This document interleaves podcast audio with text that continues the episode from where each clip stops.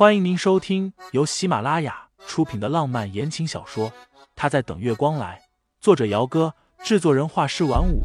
感兴趣的听众老爷们，赏个三连，点亮我的关注，点亮你的夜空。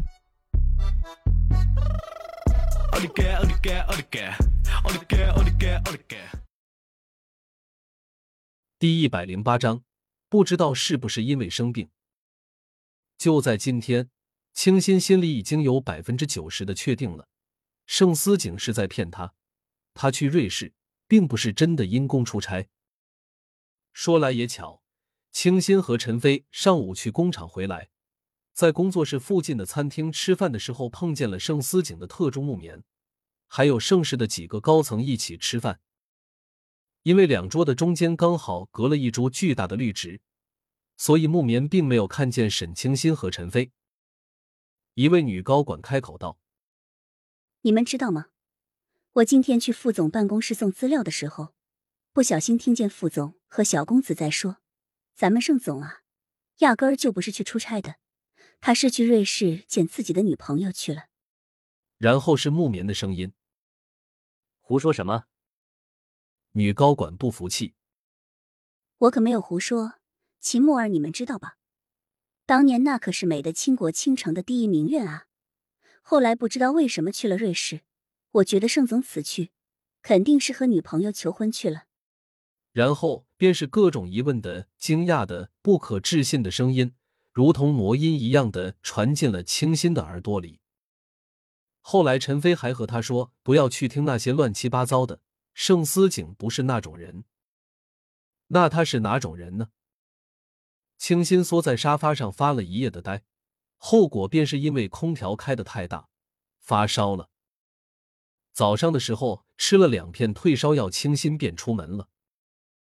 谁知道这烧越来越严重，半上午时分，清新因为高烧昏倒在了工作室里。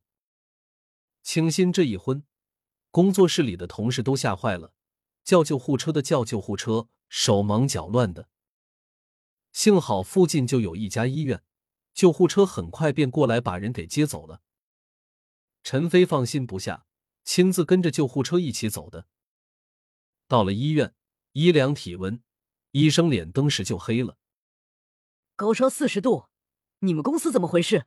让员工带病上班，不怕把人给烧傻了？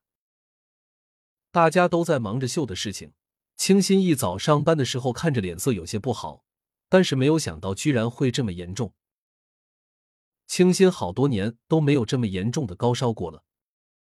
他觉得自己做了一个很长很长的梦，梦见了高中的时候有一回随着沈父和沈源回乡下去过暑假。那天下着淅淅沥沥的小雨，父亲和妹妹都在午睡。清新睡不着，一个人撑着伞在后院里看着小池塘里盛开的荷花。然后没一会儿，院墙外面爬进来一个浑身湿透的人，估计是没有看清楚就往下跳了。结果下面就是个小池塘。扑通一声，清新吓到了，整个人呆愣愣的看着那人在池塘里扑腾，然后抓着岸边的东西爬了上来。小姑娘，能给我找一套干净的衣服来吗？那人虽然浑身上下都透着狼狈，但是一双眼睛却是特别的好看。